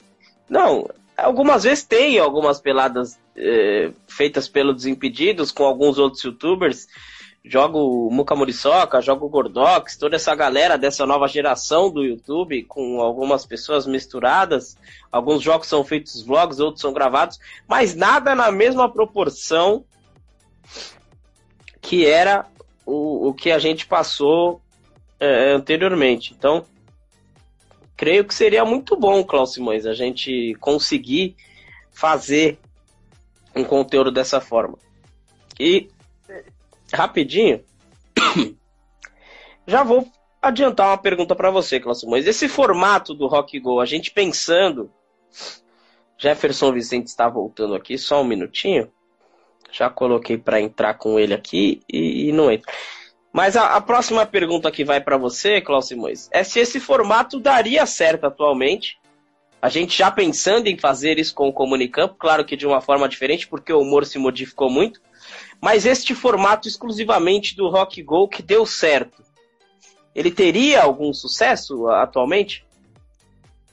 Olha, quando a gente pensa em humor hoje em dia, tem as outras lives do Biling para a gente refletir sobre qual é o momento do humor que está acontecendo nos dias de hoje. Então, se a gente pode pontuar alguma coisa sobre o humor, é que ele enfraqueceu muito e hoje em dia a gente tem que tomar muito cuidado com o que fala, o que pensa, o que as figuras públicas né, reproduzem na, na mídia, mas aquelas pessoas que consumiam Rock Go, aquelas pessoas que estavam presentes nas transmissões, que estavam na Birigui Sports Arena, não morreram. As pessoas querem consumir um humor parecido. Não precisa ser uma cópia, até porque uma cópia nunca seria bem feita, igual o Rock Go, mas seria diferente, seria algo mais legal, talvez com bandas independentes, bandas do cenário alternativo, do cenário underground, e até o Jefferson Vicente voltou aqui. Estamos falando, Jefinho, sobre bandas do cenário underground, bandas independentes. Nós do Next, do Sinfonex, lá hoje mesmo lançou uma, uma, um podcast com a banda Emércia. E os caras são aqui de São Paulo, super gente boa. Tem o Depois da Tempestade também. Então imagina pegar todas essas bandas do rock independente, do cenário underground, e colocar como se fosse um rock go. Colocar pra galera conhecer, colocar a galera que tá do Indie Brasil, tem galera maravilhosa, Tago a Tago é uma banda maravilhosa do cenário indie, que é um cara também que gosta de esporte. Então imagina colocar essas bandas indies nacionais para enfrentar, quem sabe, um, um supla técnico, um Roger do Traje Rigor técnico. Imagina esses caras que jogaram tanto na época de futebol, como técnicos, como managers ali, ou como comentaristas pontuais. Então, daria para fazer, porque as pessoas que consumiam o rock go, elas não morreram, né? As pessoas que consumiam o bom e velho humor, do sushi lá do Faustão, do, do Gugu, estão vivas. Elas querem humor, elas querem respirar. E talvez só com humor assim a gente cancele os canceladores e acabe com o politicamente correto e volte ao mundo o que é, né? Porque o humor hoje é como se fosse a pandemia. Se a gente respirar um pouco mais fundo, morre. É basicamente isso. Então, se você soltar uma opinião ou uma piada, você vai ser atacado, você vai ser cancelado. Então, talvez voltar com um programa desse seria muito bom. E eu acredito que o formato seria legal. E só que falta uma empresa e patrocinadores para bancar essa ideia, né? Então, Jefinho, aproveitando aí, é, como que você analisa esse fim do Rock Go? E se você acha que este formato, o Klaus estava falando justamente dessa questão, se este formato daria certo novamente o formato inicial. Ou se foi algo que já passou, fica na história, a gente tem que repensar, reformular e não fazer a reformulação conforme foi a segunda vez. Cara, era, era acima de qualquer coisa, era uma ideia genial, né? Era um programa que tinha uma a proposta era fantástica, né? De fazer um programa é, que unisse as bandas jogando futebol, que é a paixão nacional, né? É, hoje em dia eu não sei se daria certo, na verdade, por toda essa questão é, de ter o, a questão do politicamente correto. É, nessa MTV eu acho impossível, eu não consigo ver o Rock Go inserido ali.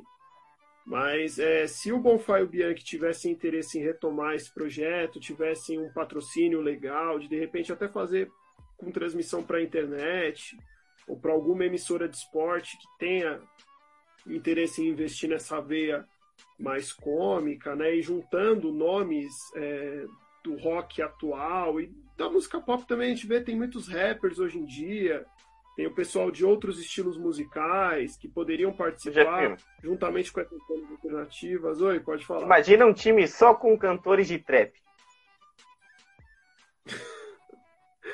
Não sei, não sei se só com cantores de trap, mas de repente, sei lá, juntar a galera do rock alternativo com algum rapper. Tem um Alok jogando. De... É, por que não? Já jogou o vídeo. Ah, ia, ia ter um show de luzes no, na estreia, ia ter todo um. Mas hoje em dia, hoje em dia, Hoje em dia seria difícil. hoje em dia se a gente fosse fazer um, um, um programa nesse estilo, muito provavelmente é, teria muito mais audiência se a gente tivesse não rappers, é claro que os rappers muito, rappers e trappers, mas o, o quanto sobe o funk hoje em dia e o quanto o conteúdo, eu tava falando pro Klaus Simões, ô Jefinho, dos youtubers que tem jogado junto ao Desimpedidos, o Muka Muriçoca, o Gordox, toda essa galera, o Concielo, que jogam algumas vezes, até o, o, o Prior que, que participou do BBB, essa galera se junta muito ao pessoal do funk. E o pessoal do funk é quem tem produzido mais conteúdo futebolístico no YouTube atualmente. Então, o, o Livinho, que jogou, chegou a jogar bola profissionalmente, o MC Kevin, que infelizmente a falecer, jogava bola também. Então, a, unificando toda essa galera mais uma vez, unificando toda essa galera, claro que de um modo totalmente diferente, porque o, o rock que a gente tem atualmente, o rap que a gente tem atualmente, o hip hop, o trap e o funk são totalmente diferentes do que a gente tinha naquela época. A gente conseguia mesclar tudo isso de uma forma legal. Não sei se mesclar tudo isso atualmente de uma forma legal daria certo.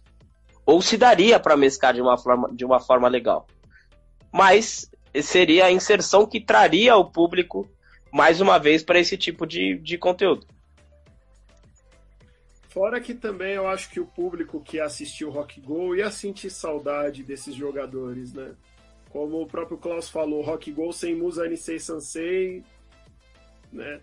E muitos outros caras, né? Poxa, eu acredito que o Kiko Zambianchi hoje tem mais de 60 anos, o Roger tem 65 anos, né? o Nazi tá perto disso aí também, o tiozão do churrasco deve ter isso aí também de idade. Os caras, os grandes jogadores do Rock Go estão na faixa dos seus entre 40 e 60 anos, assim. Talvez se fosse rolar hoje um Rock Go, talvez os caras do Fresno ainda teriam condições de jogar, né? Mas por exemplo, o pessoal do Skank para trás já tem já uma certa idade que eu não sei se eles ainda, eu não sei se o Samuel Rosa ainda joga futebol, por exemplo. O, o, o Samuel Rosa e o Supla ainda devem jogar. Não na, na mesma quantidade que jogavam antes, mas é, né? Mas, assim, Creio que- que eu citei, todos perto de 60 anos. Então não sei se eles ainda jogam bola, né? É, é capaz que um campeonato, né, Klaus? A gente até tava falando disso no Comunicampo, de questão de, de físico e, e afins de preparo. Creio que um campeonato não, mas uma pelada muito, muito provável que sim. É, o campeonato, o Rock Go era um campeonato que era levado muito a sério pela galera que jogava. Inclusive pela galera que não curtia o esporte. Era um campeonato levado assim realmente a sério. Era um campeonato que eles gostavam de jogar, gostavam de estar ali, de enfim, de participar efetivamente.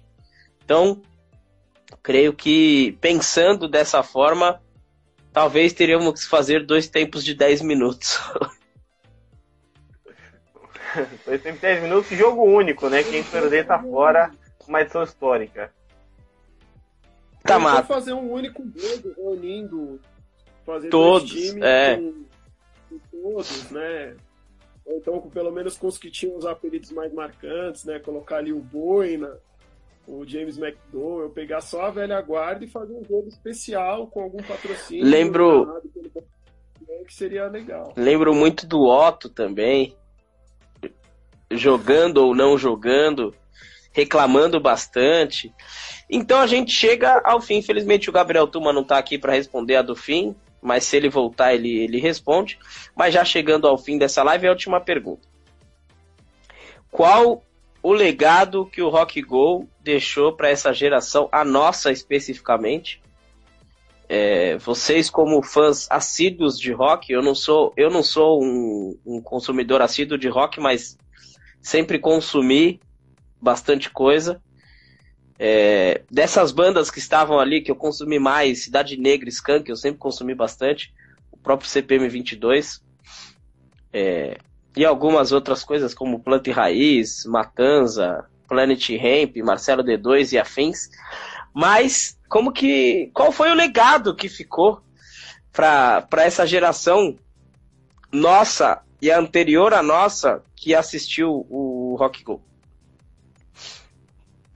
Olha, como jornalista esportivo e apreciador de música, com o meu parceiro que está aqui ao meu lado, que apresenta o podcast musical junto comigo, é, é um legado de que as transmissões esportivas também, Nicolas, que tenho, tenho aqui o meu parceiro de podcast de rock and roll e o meu parceiro de transmissão esportiva. Então eu acho que perfeita essa transição, porque ensinou que a gente não precisa ser tão sério nas transmissões, que às vezes o jogo não tá tão legal e, a, e ensinou muito a levar o entretenimento para as pessoas, a gente poder entreter as pessoas conforme elas não troquem de canal, que elas não mudem, elas não abaixem o som, que a gente consiga entreter na piada, dosar a piada também. O Rock Go, ele tinha um jeito deles, mas eles dosavam na medida certa para transmitir para o público. E que é muito legal quando você cria. O Rock Go era do zero, os apelidos são do zero, os times eram do zero, as combinações eram totalmente fora da caixinha, todos os bordões, era tudo do zero. Então eles criaram um universo na qual uma geração inteira fez parte e aprendeu a conhecer também aquelas bandas, a gostar daquelas bandas muito pelo rock go. Muitos eram desconhecidos ali, estavam iniciando, ou já tinham uma carreira e ninguém conhecia. O Comunidade Ninjitsu, né? Meu pai é detetive, aquela música explodiu quando eles ganharam o primeiro rock go. Entendeu? Então calhou as duas coisas. Então é, o conhecimento, o entretenimento e saber dosar a piada e entreter as pessoas, fazer as pessoas sorrirem também com o esporte, com a música, algo que precisa mais, né, Nicolas? A gente estava falando semana passada sobre os esportes não fazerem parte desse mundo gamer, porque a galera do, do mundo gamer que eu digo, dos que jogam futebol, né, no, no profissionalmente, o, a galera do esportes não gosta, a galera do futebol que não gosta da galera geek, então, o rock go ensinou muito isso, que a música, o rock and roll, que não era só rock, né? O, o Só contrariar já jogou, mas que a música em si também combina com o esporte e que o entretenimento geral é o legado que deixa, né? A gente aprendeu muito a, a passar para frente os ensinamentos totalmente excelentes e sem as crianças na sala. Muito importante, antes do, do Jefinho falar, é só pontuar um, uma, uma provocação para ajudar a pensar no, na fala. A gente, único país que tem algo muito parecido com o que a gente faz aqui, com o que a gente fez de música, de jogador, de, de participação, de unificar essa parada toda, é a Inglaterra com o Soccer AM, que é um programa de esportes com jogadores, é, celebridades, enfim, pessoas que, que participam ativamente e é, alguns outros programas também, porque o, os ingleses estão ligados ao futebol tal qual quanto a gente. Então, e a música inglesa também, o rock na Inglaterra, né, Jacinho, é algo que, que é muito marcante. Então, é, mas, por exemplo, poderia é, ter um, um futebol, um rock go de futebol americano, você acha que num, a MTV Outro, dos Estados Unidos, por exemplo, faria um campeonato de futebol americano com, com as bandas, com rappers e afins, porque todos acompanham. Seja beisebol, basquete, não propriamente o, o futebol. E tem uma pergunta aqui: se o Pablo Vittar jogaria, eu acho que com certeza. Inclusive, é, seria campeão. Então, Jefinho, responda também junto, junto desse, de, desse pensamento de outros programas e de outros países. Seria uma ideia, é uma ideia excelente, mas a MTV norte-americana ela é completamente diferente do que foi a MTV no Brasil. Aquela MTV que era administrada pelo Grupo Abril, assim. É, eu acho que eles não estão muito preocupados com ousadia, com, com inventar coisas criativas, e também não sei se se o pessoal de outros é, coisas criativas e diferentes, né? E eu também não sei se o pessoal lá é, toparia, mas eu acho que o grande legado do Rock Go para nós, assim, para todo mundo que assistia, é um humor totalmente diferente do que se fazia na época. É, colocar artistas em situações diferentes das que a gente estava acostumado é, a ver, né? Os bordões todos que a gente usa até hoje. E, enfim, e o fato da gente conhecer um, nomes de vários estilos, não só do rock, e de você ver artistas é, de, do meio alternativo é, trocando figurinha, de certa forma, com o pessoal de outros estilos. Né? Em 2006 jogava, sei lá, o Reitinho ou a Hellis Pública, que é uma banda lá de, de Curitiba, e tava jogando com o Skank, tava jogando com, com sei lá, com Planta e Raiz, com, com CPM 22, é, então, com bandas assim de, de um outro nível, é, de um nível mais conhecido, que tinha um grande público. Então, eu acho que unir é, tribos e estilos diferentes, como eu citei no começo, o Inocentes e o Arte Popular, e também unir bandas alternativas com bandas mais mainstream, isso era muito bacana e até mesmo para gerar amizade entre os músicos, né? Para sair fora daquele ambiente ali de palco, de festival, né? A Cachorro Grande comentava inclusive que era o Rock Go e o VMB eram os lugares onde os músicos brasileiros se encontravam para se divertir fora do contexto show, camarim, loucura, viagem, aeroporto. Então, assim, eu acho que o grande legado são esses: assim, o bom humor, os bordões todos aí que a gente vai lembrar para sempre e os encontros de bandas e artistas completamente diferentes, de universos e de é, caminhos é, diferentes que se encontravam ali com o objetivo de fazer a gente dar risada e levar o campeonato a sério. Então, acho que é isso. É, é muito importante você. É muito importante você citar isso aí, o Jefinho. Porque a gente. A, a, nossa geração, principalmente, passou por, por uma fase de, de descobrimento, né? Então, ou a gente se encontrava num certo estilo, ou a gente descobria outros estilos, isso num geral, então, você que não, é, não era um fã, ou não é um fã muito assíduo de esporte, acompanhava e descobria no, no esporte, por meio da música, algo bacana de se acompanhar. Então, se entretia pelo esporte. É, é, a música unificada ao esporte que te entretia. E, e, da mesma forma, a gente que, que é fã de futebol acompanhar as músicas que a gente escuta e descobrir que dá para se fazer um humor sem ferir propriamente todo mundo. A gente falou de humor, a gente falou de humor na pandemia, a gente falou das diferenças do humor é, e do bullying. É, a gente pa passou por uma transição de humor da nossa geração que nessa época é, não, ofendi, não ofendia muita gente. E depois. Nós somos geração, na realidade, que viveu isso, né? E depois. hoje em dia. E depois, todo esse processo, em 2008, ele se, se inverteu com uma nova geração que vinha. Então a galera que é da geração do, do Gabriel Tuma, que está com, com 20, 21 anos agora, a gente está falando de, de, uma diferença de 4, 5 anos, que é a diferença de uma geração. Essa galera que é da geração do Gabriel Tuma, que entendia esse humor da nossa geração, atualmente vê as coisas de uma forma totalmente diferente. Talvez se for analisar o Rock Go, não veria nenhum programa. Então, perdão, pensando dessa forma, é, é um legado que a gente tem para a televisão brasileira, para o jornalismo, para a música e para o esporte de extrema importância em linha histórica.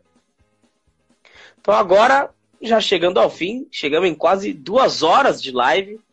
Felizmente o Gabriel Tuma não está aqui para responder é, o legado que o Rock Go deixou na geração dele, mas é muito bom a gente ver atualmente a galera que pergunta as coisas pro Supla, a galera que compartilha os vídeos do Supla no Rock Go, a galera que não sabia nem que o Supla jogava bola, vê um vídeo e fala, nossa, o Supla jogava bola pra caramba. e vai lá no, no Instagram do Sul e fala, pô, você jogava muita bola, por que, que você não foi profissional? Coisas eh, desse tipo que, que fazem a gente perpetuar todo esse trabalho. Jefinho, considerações finais. Cara, acho que eu não tenho muito mais. Vou, vou, vou citar a Glória Pires, eu não sou capaz de opinar sobre mais muita coisa. Acho que a gente fechou muito bem o, a história de um modo geral, né? E foi um prazer estar aqui nessa live contigo, com o Klaus, com o Gabriel, que agora não está presente, mas foi muito bacana trocar ideia, ver alguns pontos em alguns gostos em comum. E eu gostei muito de participar desse papo. E se rolarem outras lives sobre MTV, sobre humor, é, Hermes e Renato também, que a gente adorava. É, se rolarem outras coisas der para eu participar, tô aí, cara. Só mandar o convite. Tamo Júnior. Você, você não vai ser cancelado, Jefinho. Você já está não, no grupo. Hoje, hoje, hoje, foi soft a parada. Você já está. Você já está no grupo. Você já está no grupo. Já recebeu a carteirinha dos mini liveiros. Klaus Simões. Considerações finais. É, não, hoje. Klaus Simões. Não, mas já passamos de 11h30, agora eu posso falar. Os senhores são os claro. bananões. Klaus Simões, considerações finais? As considerações finais, Clock Gol deixa saudades. E é aquela famosa frase que o nosso querido Vitor Orlando do Next disse uma vez, né, comentando sobre gerações. O cara fala, ah, isso estragou minha infância. Não, cara, sua infância acabou. Infância, você viveu lá naquela época, ela não vai existir de novo. Você nunca vai ser criança novamente. Não tem essa questão de, ah, acabou minha adolescência. Não, sua adolescência já acabou faz muito tempo. Então é a questão, é o Rock Go deixando um legado para quem viveu, quem presenciou o Rock Go, quem vibrou, quem comemorou, quem ficou bravo também com algum time que não gostava, uma banda que curtia menos, mas o Rock Go foi totalmente excelente. Então, meus caros, agradeço muito ter vocês aqui. Agradeço também Gabriel Tuma, que não conseguiu retornar. Muito obrigado, minha gente. Muito obrigado a quem esteve com a gente. E você que não conhece o Rock Go, pesquise, assista, informe-se, porque com certeza é um conteúdo importantíssimo para a música, o esporte e a televisão brasileira. Muito obrigado, meus caros. Bilingue, português e várias